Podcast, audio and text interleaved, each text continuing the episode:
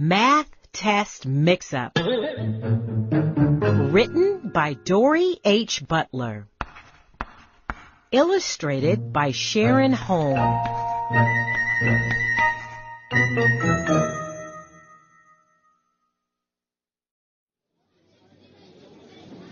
Emily couldn't wait to get her math test back.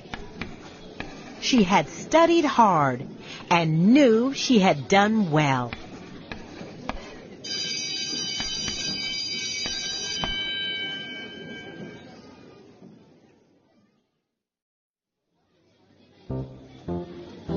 Mrs. Mead handed back all the tests, but Emily didn't get her test. Joe didn't get his either.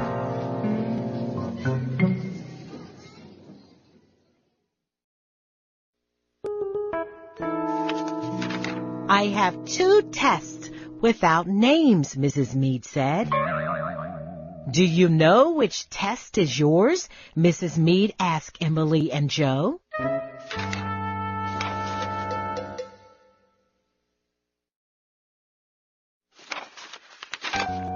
Emily and Joe looked at the papers.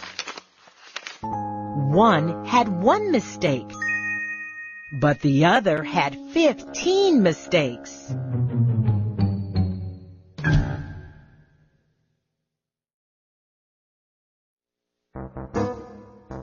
Emily reached for the paper with one mistake.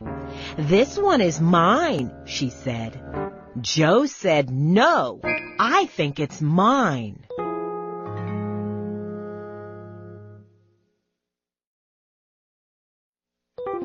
It looks like my writing, Emily said.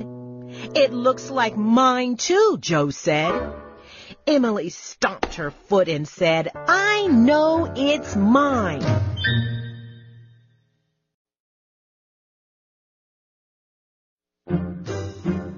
Your name isn't on it, Joe said.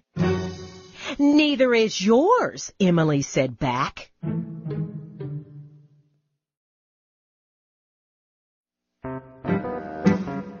There's only one thing to do since you can't decide, Mrs. Mead said. What's that? Emily and Joe asked.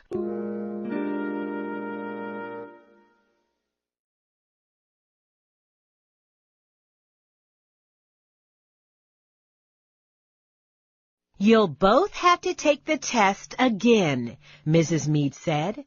Emily and Joe groaned. This time, please follow all the directions, Mrs. Mead said.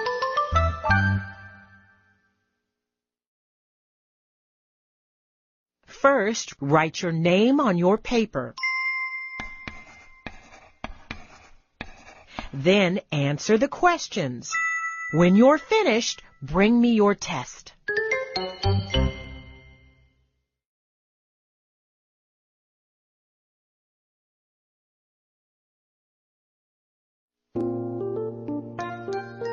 Emily thought the test was easy.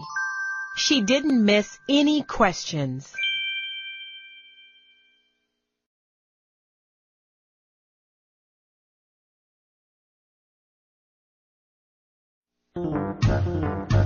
Joe thought it was hard.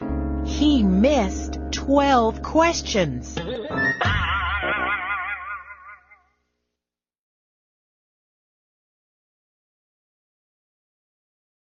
Emily said, Next time I'll put my name on my paper.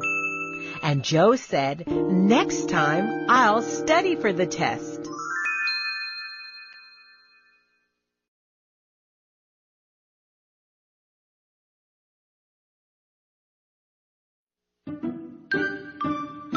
I could help you study, Emily offered. Would you? Joe asked.